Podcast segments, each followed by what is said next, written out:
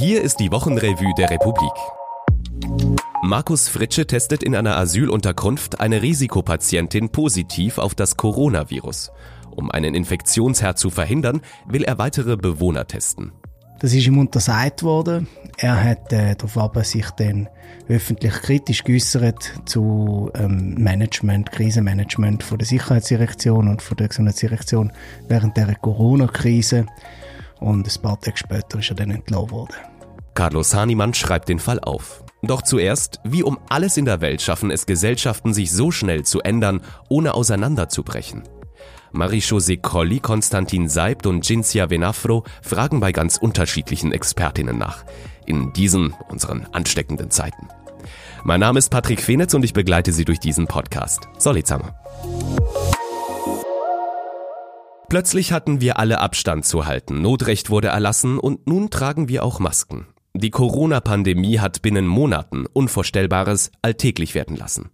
Cinzia Venafro und ihre Kolleginnen haben sich gefragt, Hä, wie kommen die neuen Normen zustande? Wie in der Gesellschaft eine neue Gewohnheiten installieren? Und dazu haben wir mit fünf Leuten geredet. Urs Birchler beispielsweise, Spieltheoretiker und Professor für Ökonomie, beantwortet, wer in der Krise eigentlich bestimmt. Oder Emma Hotcroft, Epidemiologin an der Universität Basel, erklärt, was sie als Forscherin überrascht hat. Oder David Scherer, verantwortlich für die Corona-Kampagne des Bundesamtes für Gesundheit. Er blickt zurück, wie es für ihn als Werber war, so etwas unter Hochdruck auf die Beine zu stellen. Und Cinzia Venafro spricht mit dem Psychoanalytiker und Satiriker Peter Schneider.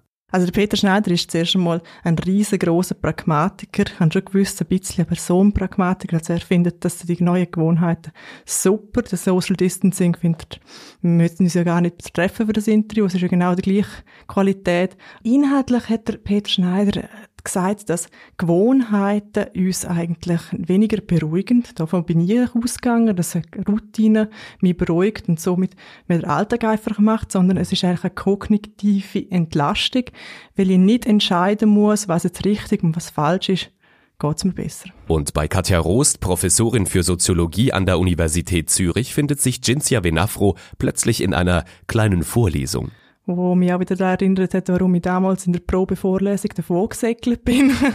es ist doch sehr trocken, aber wenn man dann richtig zulässt und die richtigen Fragen noch stellt, wird es dann doch sehr spannend, weil da geht es dann darum, was ist eigentlich ein kollektiv gut Problem, heißt das. Und die Soziologie-Professorin hat uns da erklärt, was jetzt genau passiert ist, warum wir ähm, das neue Social Distancing annehmen, wenn es alle machen. Und erwähnt, wie sie findet, eine sehr schweizerische Eigenheit, das Nachbarschaftszettelchen-Phänomen. Also wenn er einmal als Nachbar mal einen Zettel aufhängt und findet äh, der Wäschplan und so und übrigens der, äh, im Garten sollte man auch wieder mal jetten, dann ist das ein extremer sozialer Druck und man tut sich dem auch bügen und beim zweiten und dritten Mal braucht es kein Zettel mehr. Und so funktioniert eigentlich auch das Appellieren vom BAG an die Eigenverantwortung. Die Aufzeichnungen von Marie-José Colli, Konstantin Seibt und Cinzia Venafro finden Sie unter dem Titel Ansteckende Zeiten in der Republik-App oder unter republik.ch slash Wochenrevue.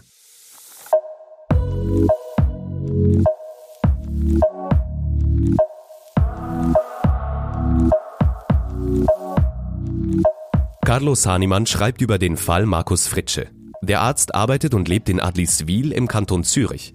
Er betreute 30 Jahre lang im Auftrag des Kantons abgewiesene Asylsuchende im Rückkehrzentrum Siilau. Er hat ähm, Ende März, am 24. März, der erste ähm, oder die erste Patientin positiv testet auf äh, das Coronavirus in der Asylunterkunft und hat dann vermutet, ähm, das könnte quasi einen Infektionsherd geben in der Asylunterkunft, weil die Leute sehr eng aufeinander leben und so weiter. Und hat dann darauf versucht, eigentlich alles richtig zu machen, mehr Leute zu testen, auch asymptomatische Leute und so weiter und so fort.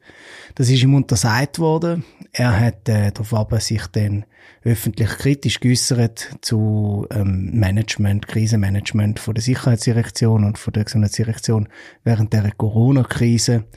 Und ein paar Tage später ist er dann entlassen worden. In einem Brief von Sozialamtschefin Lüberstedt an Markus Fritsche steht, dass man große Zweifel über die Vertrauensbasis hege und irritiert sei, dass er seine Kritik in den Medien äußere. Darum entziehe man ihm das Mandat als Asylhausarzt.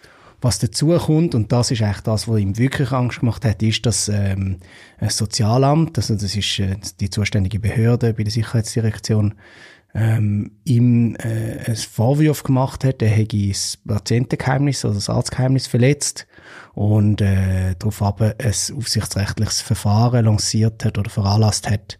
Und das wird zurzeit von der Gesundheitsdirektion überprüft. Auch rückblickend findet er nur ein Wort für die Krisenbewältigung der Behörden. Dilettantisch. Das Sozialamt weist die Vorwürfe zurück. Die Hygienevorschriften sind eingehalten worden. Man hätte Isolationszimmer ähm, äh, eingerichtet in anderen Unterkünften. Da wird dann sehr viel einmal ein bisschen durchmischt und Zeitpunkte sind auch nicht so ganz klar, weil zuerst ist mal zwei Wochen gar nichts gewesen. Äh, nachher ist im Anfang April eine Krankenstation im Erlenhof aufgegangen in der Stadt Zürich. Ähm, das ist aber alles ja dann äh, eine Woche oder zehn Tage später, als, als die Kritik äh, eigentlich aufgekommen ist. Doch Markus Fritsche steht mit seiner Kritik nicht alleine da. Ende Mai wurde eine Strafanzeige eingereicht. Sie richtet sich gegen die obersten Verantwortlichen des Zürcher Asylwesens. Sie sollen es zwischen Ende Februar und Anfang April unterlassen haben, die Menschen in den Notunterkünften genügend zu schützen. Die strafrechtlichen Vorwürfe lauten unter anderem auf Gefährdung des Lebens durch Aussetzung, Körperverletzung und Nötigung sowie Verletzung der Covid-19-Verordnung des Bundes.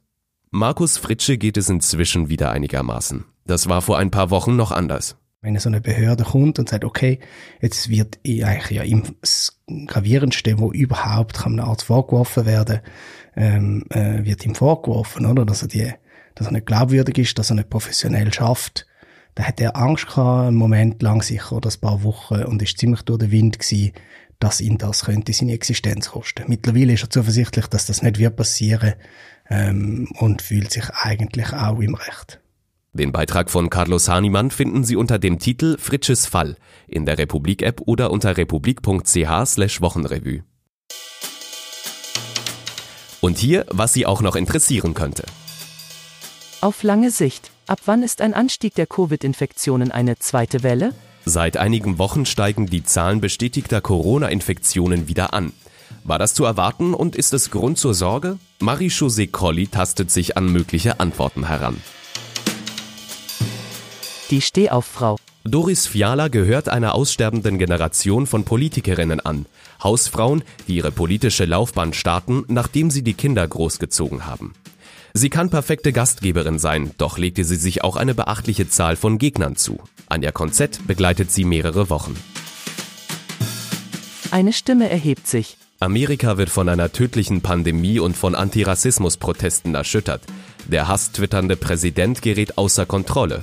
Und Bob Dylan krönt sein Spätwerk mit einem Tableau mit Tyrannenmord. Katharina Holländer geht hier in die Tiefe demokratiepolitisch besonders bedenklich.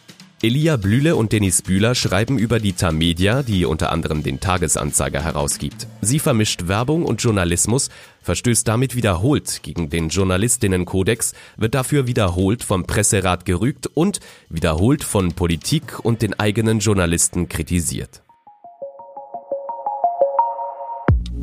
Das war sie, die Wochenrevue der Republik. Damit Sie keine Beiträge Ihrer Lieblingsautorinnen verpassen, können Sie seit neuestem in der Republik-App Ihren bevorzugten Autoren folgen. Und sobald die Magazin schreiben, schicken wir Ihnen eine Benachrichtigung. Falls Ihnen dieser Podcast zusagt, abonnieren Sie ihn, wo auch immer Sie diese Ausgabe gefunden haben. Bis nächste Woche.